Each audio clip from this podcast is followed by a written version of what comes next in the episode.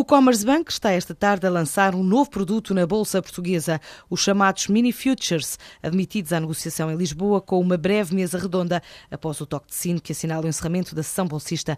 Um novo produto apresentado aqui por Hélio Silva Cláudio, um dos responsáveis do Commerce Bank, nesta apresentação. Os Mini Futures fazem parte da família de derivados ou produtos financeiros que estão em Bolsa, que é um segmento que também é conhecido por uh, Exchange Traded Products, aquele segmento de ETPs e dentro desse segmento são produtos um, cuja característica mais relevante e mais importante é, é, a alavancagem. Ou seja, em princípio permite uh, uma participação na variação de um título subjacente, mas com um montante de investimento bastante inferior se fôssemos comparar com o investimento direto no, no tal subjacente. Portanto, então, através do MiniFuture podemos participar no movimento, por exemplo, de um índice como o DAX ou como o PSI20, mas não temos que investir a mesma quantidade do valor do índice ou de uma ação, mas um montante muito inferior, para participar depois dos mesmos movimentos. Quer dizer que hum, conseguimos, através dessa lógica, uma alavancagem bastante elevada, ou menor, depende depois da, da característica do produto, em relação ao capital que foi investido. É um produto que se apresenta como de vida ilimitada. Nos benefícios é que existe uma barreira de knockout, tal e qual como um produto que já existe no mercado português, que são os turbo warrants.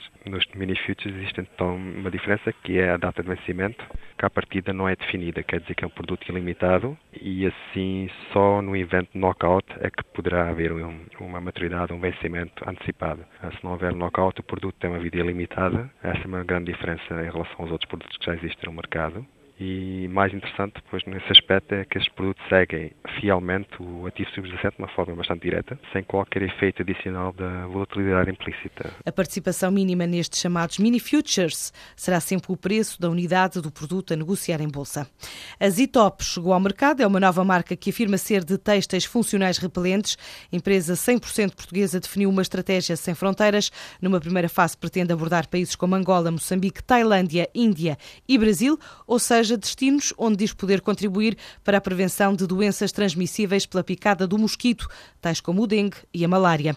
A produtora adianta que os materiais repelentes que fabrica são reconhecidos pelo Instituto de Higiene e Medicina Tropical da Universidade Nova de Lisboa, foram testados e comprovados como sendo material utilizável até 100 lavagens. Neste primeiro ano de atividade, a Zitop pretende faturar 500 mil euros e estabelecer diferentes parcerias comerciais no mercado interno e externo.